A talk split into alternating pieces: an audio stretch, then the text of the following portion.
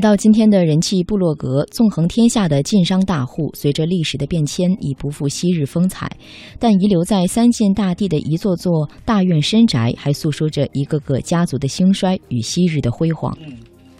来到山西呢，一定是要看这样一些呃历史上遗留下来的豪宅大院的。以前呢是张艺谋大红灯笼一起高高挑起的乔家大院，而现在呢是常家的庄园啊，也随着电视剧《白银谷》成为了游客乐游的地方。今天的人气部落格呢，就要带来网友三晋散人的博文，推开常家庄园的三重门。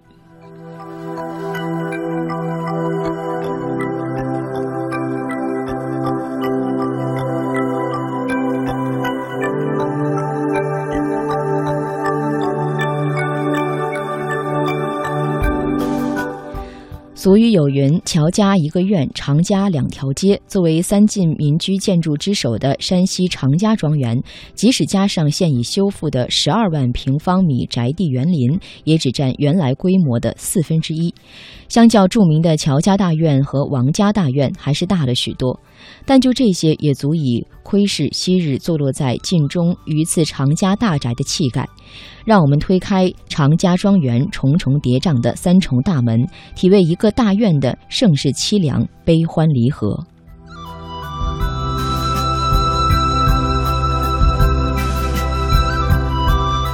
第一重，庄园的似水年华。出发前告知呢。常家庄园的兴盛与晋商开拓通往欧洲的茶叶之路有着莫大的关联。山西榆次常家是我国对俄贸易之第一世家，常家先祖抱着逐利四海的气魄，拓开了万里茶路，经销蒙俄北欧。长期的茶叶贸易呢，使得常家获得了巨额利润，也使得能够有大建豪宅，并且在两百年间不断完善的财力。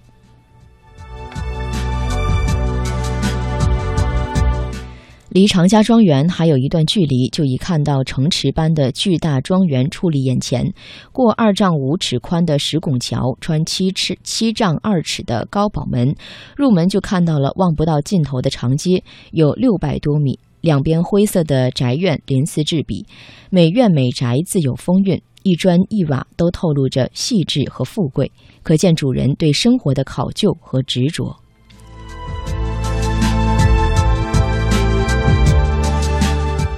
根据介绍，庄园在建造之时呢，主人希望可以实现可宴居、可攻读、可修身、可遐想、可观赏、可浏览、可悦心、可咏叹的恬静。